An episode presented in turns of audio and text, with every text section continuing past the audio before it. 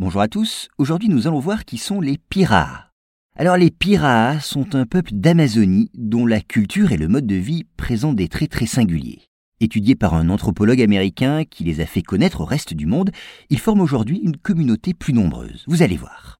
Ainsi installés sur les rivages d'un fleuve amazonien, les Piraas vivent dans le vaste état brésilien de l'Amazonas.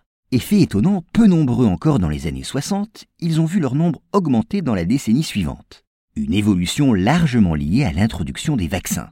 Désormais, cette population comprise entre 700 et 1000 personnes se répartit dans plusieurs villages appartenant à des groupes plus larges.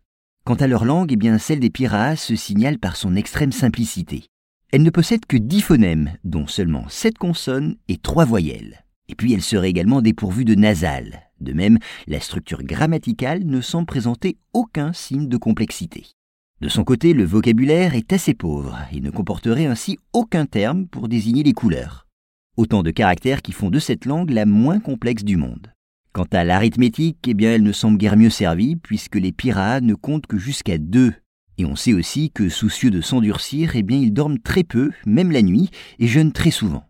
Autre fait intéressant, les pirates ne semblent avoir aucune notion du passé.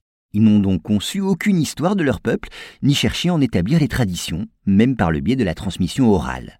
Et au contraire de la plupart des peuples, ils n'ont pas non plus élaboré de mythes qui rendent compte de la création du monde, ils le voient donc comme un éternel présent qui n'aurait pas eu de commencement. Pourtant leur vision s'élargit au-delà de leur environnement immédiat. L'univers serait ainsi composé d'un empilement de mondes séparés par des frontières bien définies. Enfin, il existerait aussi des esprits dont la marque distinctive serait d'être dépourvus de sang.